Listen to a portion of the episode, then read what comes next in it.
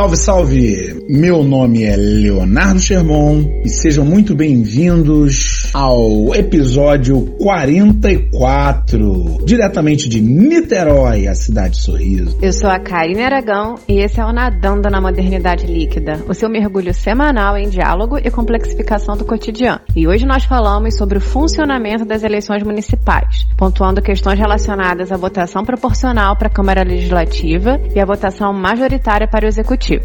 Na segunda parte, indicamos algumas considerações que podem ser importantes na hora de decidir o voto. Vamos mergulhar? Vamos!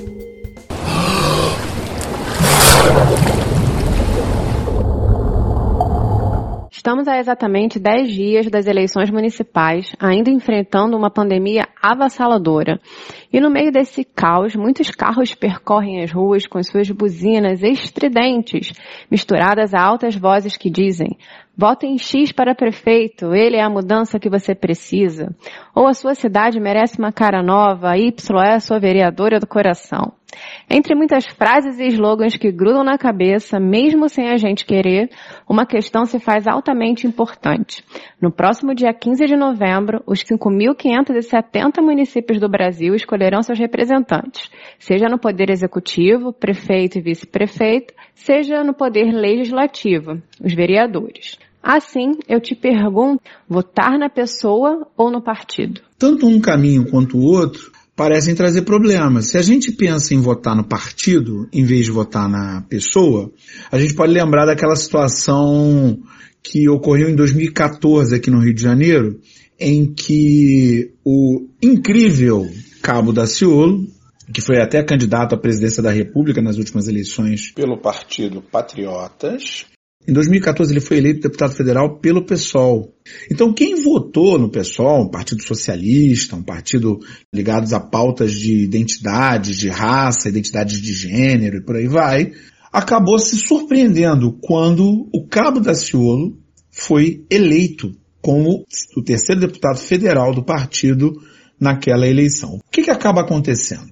Quando a gente vota no partido sem olhar a pessoa, pode ser que na lista do partido apareça alguém que não representa exatamente aquilo que você, eleitor, eleitora, espera das atitudes daquele partido. Tanto foi assim que o cabo Daciolo acabou sendo expulso do partido porque desejava que a Constituição brasileira apresentasse nos seus primeiros artigos que todo o poder emana de Deus. Ele já se mostrava como um fundamentalista religioso desde aquela época. Ele queria que a Constituição deixasse de ser laica, de prever um Estado laico. É, exatamente. Mais do que a gente já tem de problema com isso. A gente já tem um monte de coisa que fere a laicidade do Estado no Brasil e ele ainda queria mais. Mas tirando esses casos pontuais, de uma maneira geral, a gente deveria partir do partido e não da pessoa pois o sistema eleitoral brasileiro ele é voltado para os partidos. Um exemplo que a gente pode dar no sentido de apoiar essa afirmação tão veemente é o fato de existir voto de legenda. É possível votar num partido em separado sem votar numa pessoa, mas não é possível votar numa pessoa em separado sem votar num partido. A campanha agora está muito forte nas redes sociais. E aí eu recebi uma mensagem de um candidato a vereador aqui em Niterói, e ele muito amável, muito afável, veio falar comigo. Foi um diálogo realmente maravilhoso. Ele disse assim, tem uma novidade para te contar. E eu respondi a ele, falei, bom, mas eu, eu não te conheço. Para mim, qualquer coisa que vier de você é novidade. Aí ele pediu desculpa, falou, não, realmente, me desculpe como eu falei, mas eu vou sair candidato a vereador em Niterói e queria contar com seu apoio. E a minha pergunta primeira foi, qual o seu partido? Ao que ele me responde, não, mas eu não acredito muito em partidos. Na verdade, eu prefiro pensar nas pessoas. Aí eu respondi a ele, eu falei, olha, é um absurdo você pense assim, ainda mais sendo candidato a vereador. Afinal de contas, você vai ter um mandato que é do partido, amigo. Você deveria conhecer o nosso sistema eleitoral e saber que não são permitidas candidaturas avulsas. Foi exatamente isso que eu falei. Aí ele falou, ah, se é essa a sua opinião, eu respeito. Eu falei, mas não é opinião. É a lei. A mesma lei que você está tentando se eleger para fazer, para criar. O cara vai entrar no legislativo, vai ser um criador de leis e não conhece a lei. É um absurdo, né? Então, na verdade, o mandato é do partido. É claro que se a pessoa, depois de eleita, ela sai do partido, pode até haver alguma contestação na justiça e a pessoa sair com o mandato. Mas, em tese, o mandato é do partido. Até porque a eleição para o poder legislativo, para quem faz as leis, no caso dessa eleição, os vereadores, mas a mesma coisa acontece para deputados federais e para deputados estaduais. A eleição é por partido e não por pessoa. Então, por mais que eu escolha a candidata ou o candidato XYZ, o número do partido está no início do número daquela candidatura. Então, estarei votando no partido. Primeiro vai se verificar qual partido teve mais votos. Então, esse partido que teve mais votos vai ter um número maior de vereadores do que aquele partido que teve menos votos. O Tribunal Eleitoral faz uma proporção, verifica quantos votos válidos existiram no total, dividem esses votos pela quantidade de vagas, no caso aqui de Niterói são 21 vagas, tem 21 cadeiras a Câmara de Vereadores. Cada cidade tem um número de acordo com o tamanho da população. Então, dividem aquele número de votos válidos pelo número de cadeiras e aí verifica quantos votos são necessários para eleger uma pessoa para a Câmara. Se o partido teve um montão de votos, ele vai ter um montão de, de vereadores. Se o partido teve poucos votos, ele vai ter poucos vereadores ou nenhum vereador. É assim que se faz. Se verifica uma proporcionalidade. Então não tem jeito. Toda vez que a gente vota numa pessoa para vereador, a gente vota num partido. E aí, dentro daquele partido, de acordo com a quantidade de cadeiras que foram escolhidas na eleição, dentro daquele partido, aí sim é que se vai ver quem foi o primeiro colocado, quem foi o segundo colocado, quem foi o terceiro colocado. E isso que você apontou da eleição proporcional para vereador, fica claro na prática quando a gente tem a opção de votar só na legenda também. Você tem essa opção, você quer votar só na legenda, você digita lá aquela que é mais clara para você. Nós fizemos enquetes para trazer de novo nossa data NML, como a gente vai fazer todos os próximos domingos. E a pergunta que eu fiz na, na minha enquete foi sobre o que, que vai justamente embasar a sua decisão para o voto legislativo, para o voto para a Câmara Municipal. E aí, dentro disso que você colocou, eu tive uma proporcionalidade maior de pessoas que dizem que vão votar para vereador pensando na trajetória política do candidato, porque conhecem a trajetória política do candidato. Foram 40 pessoas que me disseram isso, que marcaram lá as opções, e as outras 20 que vão votar de acordo com a afinidade em relação ao estatuto do partido. Então tá dentro disso aí que você falou, né, dessas opções. A gente votar no partido não exclui você saber quem é, essa, quem é a pessoa você votar na pessoa, você precisa saber a que partido ela faz parte, porque justamente o partido é aquilo que vai conversar com as ideias políticas que estão lá convergentes, com as pautas que vão ser colocadas. Ela não pode, a, sua, a pessoa eleita, ela não pode pensar em desacordo com a partido, ela presta contas para esse partido. E quando eu penso nessa relação que você está trazendo para gente, me vem à cabeça que talvez esse nosso sistema de só permitir a eleição de candidato. Que integrem partidos, ou essa necessidade da pessoa candidata prestar essas contas, funciona um pouquinho para tirar a cara de um certo patrimonialismo, talvez, de um autoritarismo, da pessoa querer fazer do cargo público um exercício dos seus desejos e das suas vontades privadas. Você acha que a gente vai por esse caminho? A gente vai muito por esse caminho. Veja que o nosso presidente da República foi eleito pelo PSL e depois saiu do partido e hoje se encontra sem partido há um tempão. É, inclusive tentou fundar um novo partido e coisa e tal, mas não, não deu em nada. Então a gente tem uma marca muito nesse sentido de idolatrar uma pessoa como se ela fosse a detentora das qualidades morais superiores, de uma força de vontade que vai conseguir trazer solução para tudo. Todos os problemas serão resolvidos a partir daquela pessoa. Esse elemento que a gente tem no país, que é o clientelismo,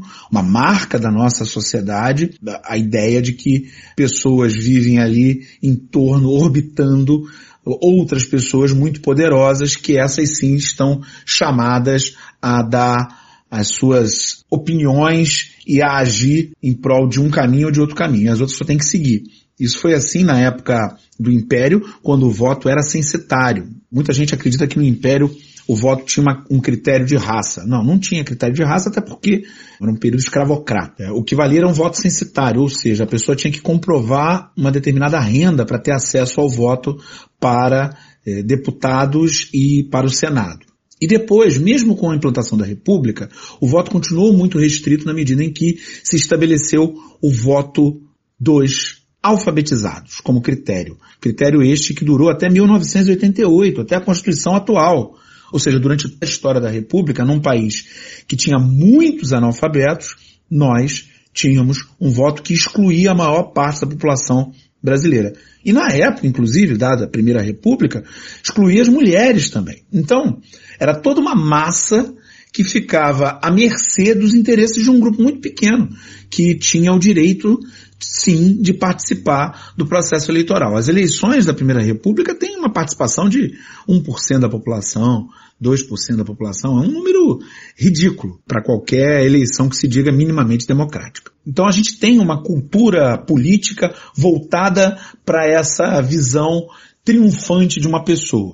E, por mais que isso vá contra o sentimento antipolítico de uns e outros aí, fortalecer as nossas instituições políticas, e eu estou falando não só dos tribunais eleitorais, mas estou falando também dos partidos políticos, ajudaria a fortalecer a nossa democracia. Porque por mais que partidos políticos algumas vezes, e aqui no Brasil infelizmente muitas vezes possam ser fisiológicos, para quem não está habituado com a palavra, fisiologismo político se diz daquele que não mantém uma ideologia, aquele que vai ao sabor dos ventos do dinheiro, dos cargos públicos. O grande Luiz Fernando Veríssimo tinha um personagem ótimo na tirinha que ele desenhava, As Cobras, que era um personagem chamado Durex.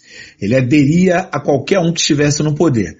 Por mais que exista fisiologismo político em boa parte dos partidos, hoje de certa maneira até reunidos pela expressão centrão, que é um grupo de partidos políticos que está presente em todos os governos. Se você voltar lá em, Sarney, esses partidos estavam aderindo e com Collor a mesma coisa, e depois Itamar, e Fernando Henrique, Lula, Dilma, Temer, e mais recentemente o Centrão está aí entrando no atual governo também, já com ministérios e cargos, essa coisa toda. É o tal vamos no fluxo. Vamos no fluxo, né? sempre ali. Mas, apesar dessa, dessa trajetória nossa, a gente deveria cada vez mais trilhar o caminho de encontrar partidos que representem melhor os nossos ideais e aí sim votar sempre nesses partidos. Agora, esse caráter pessoal ele é muito mais forte nas eleições majoritárias, eleições para o executivo que é o caso das eleições para a prefeitura, nas eleições atuais. Se você tem dúvida como funcionam as eleições majoritárias, ouça o nosso episódio 42 sobre voto nulo. Autopropaganda aqui no meio do nosso podcast. Mas mesmo para as eleições majoritárias, o partido é um elemento fundamental, porque ninguém consegue ser candidato sozinho. É preciso que tenha um partido que viabilize a chegada ao poder e que depois também viabilize o governo. Uma das funções da Câmara dos Vereadores de todas as cidades, além de legislar, os vereadores também fiscalizam as ações do executivo. Então, se você acha que o seu prefeito está gastando muito ou que deveria gastar mais do, da verba municipal em algum campo específico, é importante manter um partido que tenha a ver com isso. Até porque existem vários outros elementos que são importantes. Voltando à eleição legislativa, que é até mais importante do que a eleição executiva. Quando a gente vota num determinado partido, aquela proporcionalidade, aquela quantidade de vereadores que foi escolhida na eleição, ela vai ser utilizada para tudo dali para frente. Vai ser essa proporcionalidade que vai determinar quem vai ser a pessoa que vai ocupar a presidência da Câmara, e vai ser essa pessoa que ocupa a presidência da Câmara que vai determinar o que, que vai ser votado antes e o que vai ser votado depois. Então pode ser que um assunto que seja importante para você, não entre em pauta. Porque aí o, a pessoa que está na presidência da Câmara acha que aquilo não é importante. Então ter alguém que está ligado aos seus interesses estar ali na presidência da Câmara é fundamental. Outro elemento, as comissões que discutem os assuntos. É, assim é, eu queria pegar um gancho nisso que você falou, porque eu acho que realmente, como um todo, a gente costuma minimizar a importância das eleições legislativas. Sejam as eleições legislativas para deputados, quando a gente fala em âmbito federal, estadual, ou para vereador. E a gente realmente é, perde essa noção de que são essas pessoas ocupando as câmaras municipais que vão dar é, a hierarquia das pautas, que vão se colocar para discutir as pautas de interesse local e muitas vezes suplementar a, a, o legislativo em âmbito federal quando é necessário. Então, se a gente, por exemplo, inclusive formando as comissões. Quando uma, uma comissão é formada, ah, vamos formar uma comissão para discutir educação na cidade. Ela vai ser formada com a proporcionalidade da eleição. Então, partido que tem mais vereadores vai ter mais assentos na comissão. Exato, e questões que a gente, por exemplo, é, às vezes desconhece, que quando a gente fala de educação, o município são os vereadores que vão legislar sobre a educação infantil, sobre creche pré-escola, sobre o ensino fundamental sobre a iluminação das vias públicas, porque quando a gente fala de segurança pública, existe uma competência que é do Estado, mas existe uma competência que é do município também, sobre o plano diretor que vai guiar a urbanização do nosso município. Então, se essas são questões sensíveis para a gente, é nisso que a gente tem que pensar. Deixa eu entrar aqui no, no site desse partido e perceber se essa questão da educação, se legislar sobre educação, se legislar sobre o plano diretor, da cidade para pensar numa urbanização menos caótica é uma pauta importante para esse partido, se vai aparecer na Câmara Municipal. Porque se o partido não se importa com isso, eu não vou votar no vereador desse partido se eu quero que essa questão seja resolvida. É uma questão de, de, de coerência, de entender qual é a importância que é colocada ali. É pensar na lei orgânica da cidade. Quem vai decidir a lei orgânica da cidade, de novo, é essa Câmara Municipal. Quem vai levar essas pautas até para o executivo, para a gente pensar na promoção de políticas públicas, é a Câmara Municipal. Então, é necessário que eu conheça a lei orgânica da, da cidade, porque ele que vale de maneira análoga à Constituição. A lei orgânica é o que vai falar dos nossos paradigmas de vivência na cidade. Então, eu não deveria minimizar a eleição para a Câmara Municipal. Até porque, mesmo os candidatos não eleitos, eles têm importância. A pessoa que for eleita para a prefeitura agora, vai começar o mandato no dia 1 de janeiro, vai ter que montar um governo, vai ter que indicar secretário, subsecretário. E quem é que vai ser indicado? Serão exatamente os que melhor se saírem nas eleições. Então aquela pessoa que tem muito voto, aquela pessoa que tem um, uma base importante, vai ser ela que vai ser puxada para dentro do governo. Ela que vai ser secretário disso, secretário daquilo, subsecretário. E mesmo aqueles que não foram eleitos, ou eles vão entrar para substituir os vereadores que foram eleitos e que agora estão na secretaria disso ou daquilo, ou então eles próprios vão ser encaminhados para algum cargo. Então o voto é muito importante. No partido, na Câmara, manda quem tem mais voto. Então, como os partidos e os políticos valorizam muito o voto, talvez fosse necessário que a gente também valorizasse na mesma medida, votando bem. E pensando em valorizar o nosso voto como nós valorizamos a literatura brasileira, só nos resta dizer e agora, José? Partindo do nosso Data NML, das enquetes que a gente fez, também me chamou bastante atenção que algumas pessoas se colocaram como desconhecedoras até do que são a lei orgânica do município, o plano diretor e o estatuto dos partidos. Então me ficou muito forte na cabeça, talvez, o quanto isso fosse importante de ser inserido na educação. Acredito que o desconhecimento do que levar é, em consideração, do que deveria estar em pauta na hora de decidir os seus representantes, talvez seja algo importante para a gente repensar.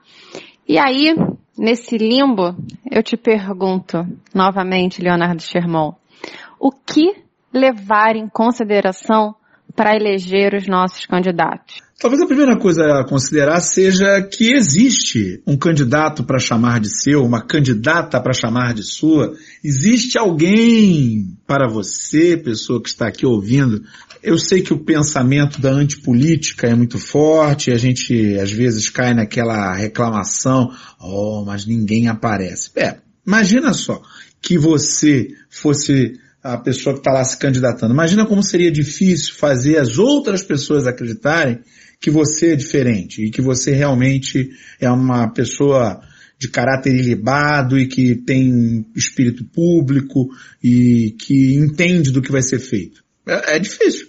E mesmo para quem já está na vida política, imagina entre as pessoas que estão na vida política e que têm um bom caráter e que têm um espírito público e que têm competência, a dificuldade que é para essas pessoas se diferenciarem das outras que não tem nada disso. É muito difícil, até porque nós não podemos esquecer que nós estamos no império das fake news.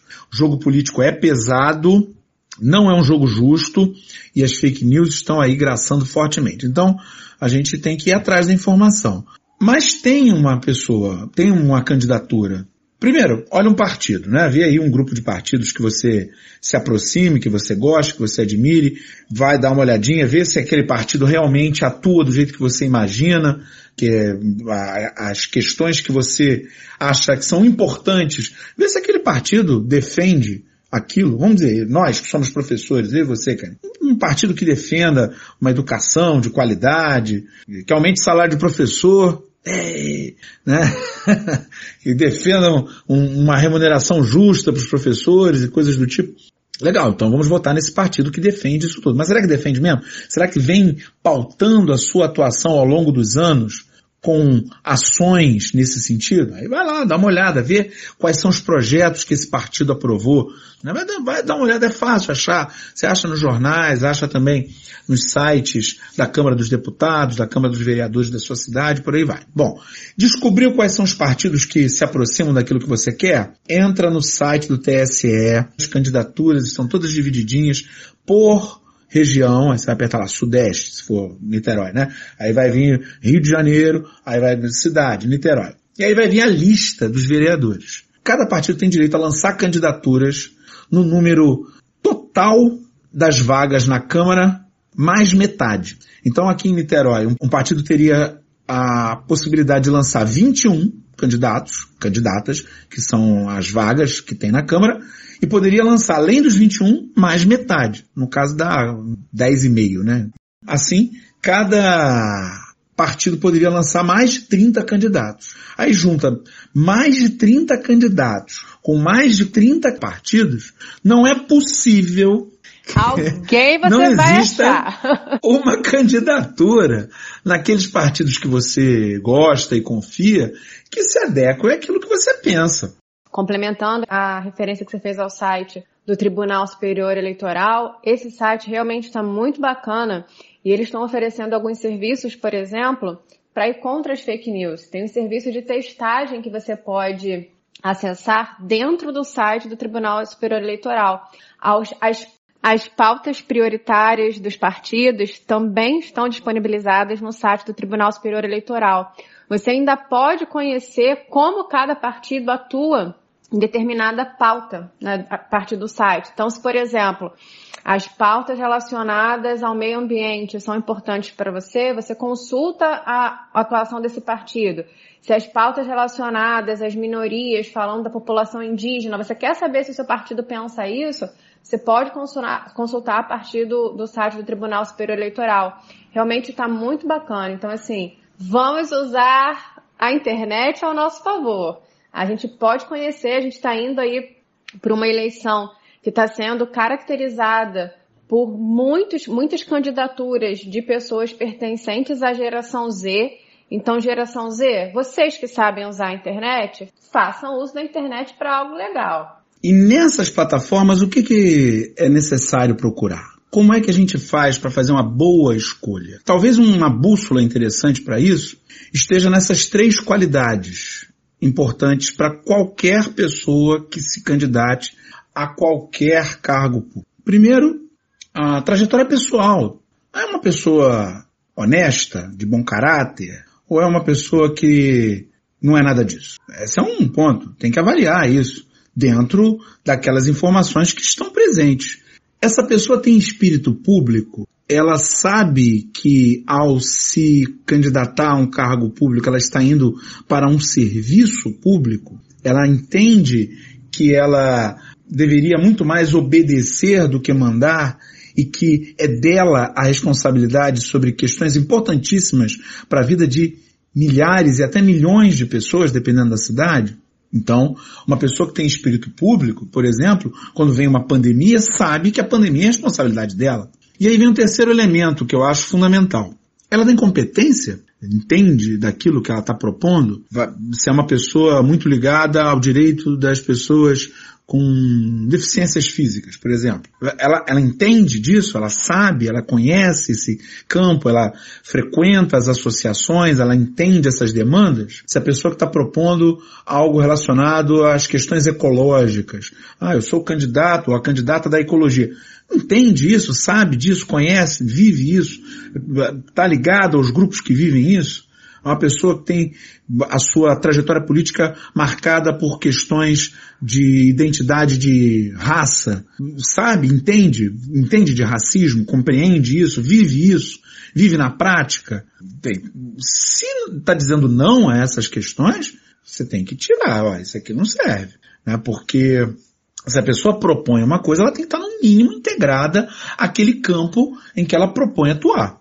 E os vereadores, é claro, eles não vão atuar em todos os campos. Eles vão atuar dentro de alguns campos específicos. Então é muito importante que você perceba para as pessoas que você está votando quais são os objetivos de interesse.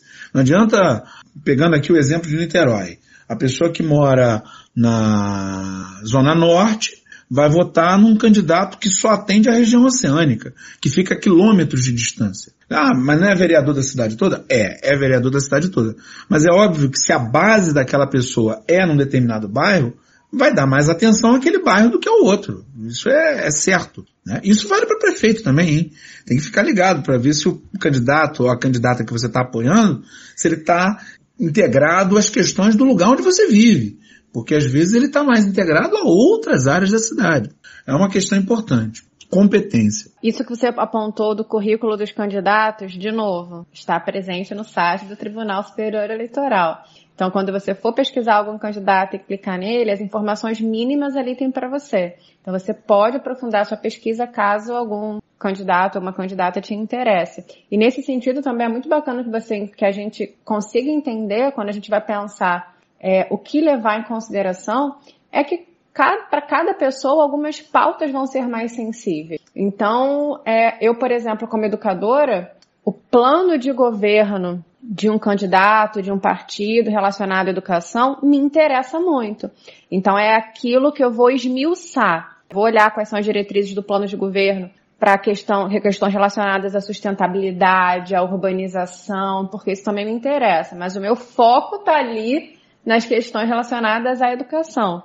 Então, é entender que, nós temos sensibilidades distintas também, para que a gente possa pensar nesse voto que está mais adequado ao que é sensível para a gente. E dentro desse caminho de a gente procurar o que está mais adequado àquilo que a gente é sensível e utilizando as redes sociais, é possível entrar em contato com as campanhas. Você reduziu lá as suas escolhas a um, dois, três, é possível encontrar com facilidade lives. Essas candidaturas todas têm feito lives explicando a sua trajetória. Ou mesmo ir no perfil dessas pessoas, todas elas têm perfil na internet, e vai lá atrás, para além da eleição, e ver, sabe aquele filme, eu sei o que vocês fizeram no verão passado, ver o que andaram fazendo lá para trás. Ver se aquela pessoa está mesmo no caminho que ela está propondo agora. E se tiver, vota sem preocupação. Até porque quebrar a cara também é do jogo. Só se aprende a votar votando.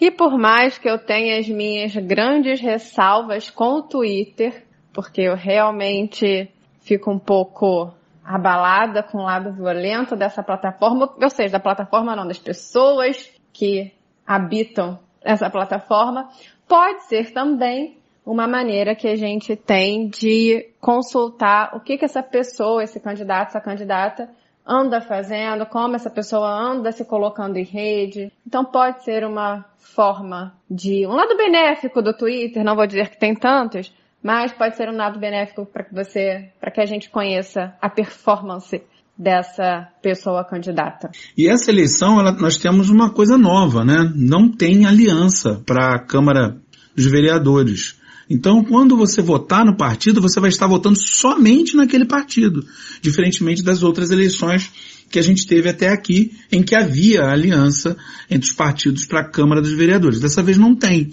Então, esse trabalhinho de verificar o partido e a pessoa e tudo mais, é um trabalho que dessa vez vai fazer muito sentido né, na, na escolha, porque, de fato, o seu voto vai para aquele partido específico e não vai para nenhum outro. E no fim de tudo, os nossos votos, na verdade, vão para vocês, nossos ouvintes.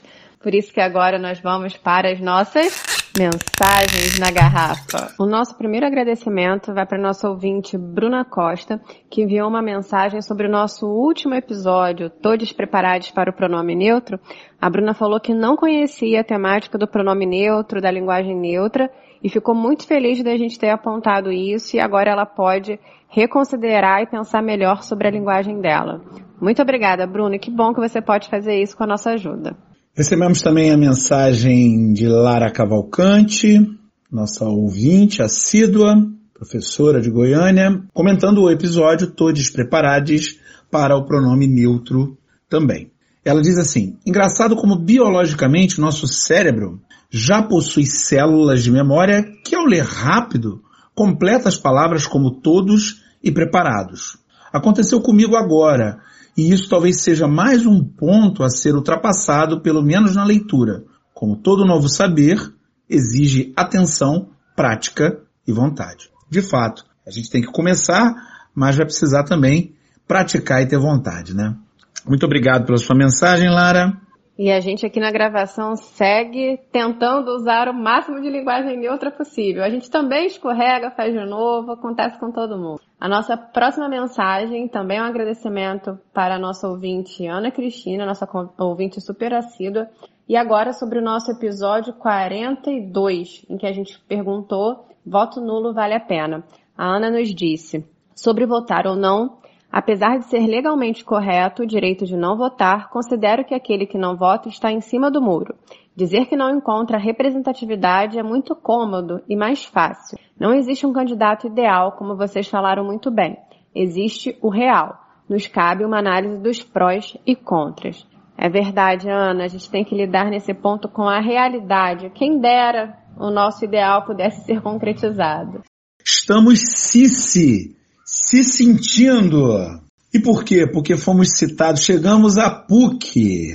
O nosso ouvinte ex-aluno, Lucas Muniz, em um trabalho da sua matéria Comunicação em Rádio, olha que perigo, hein?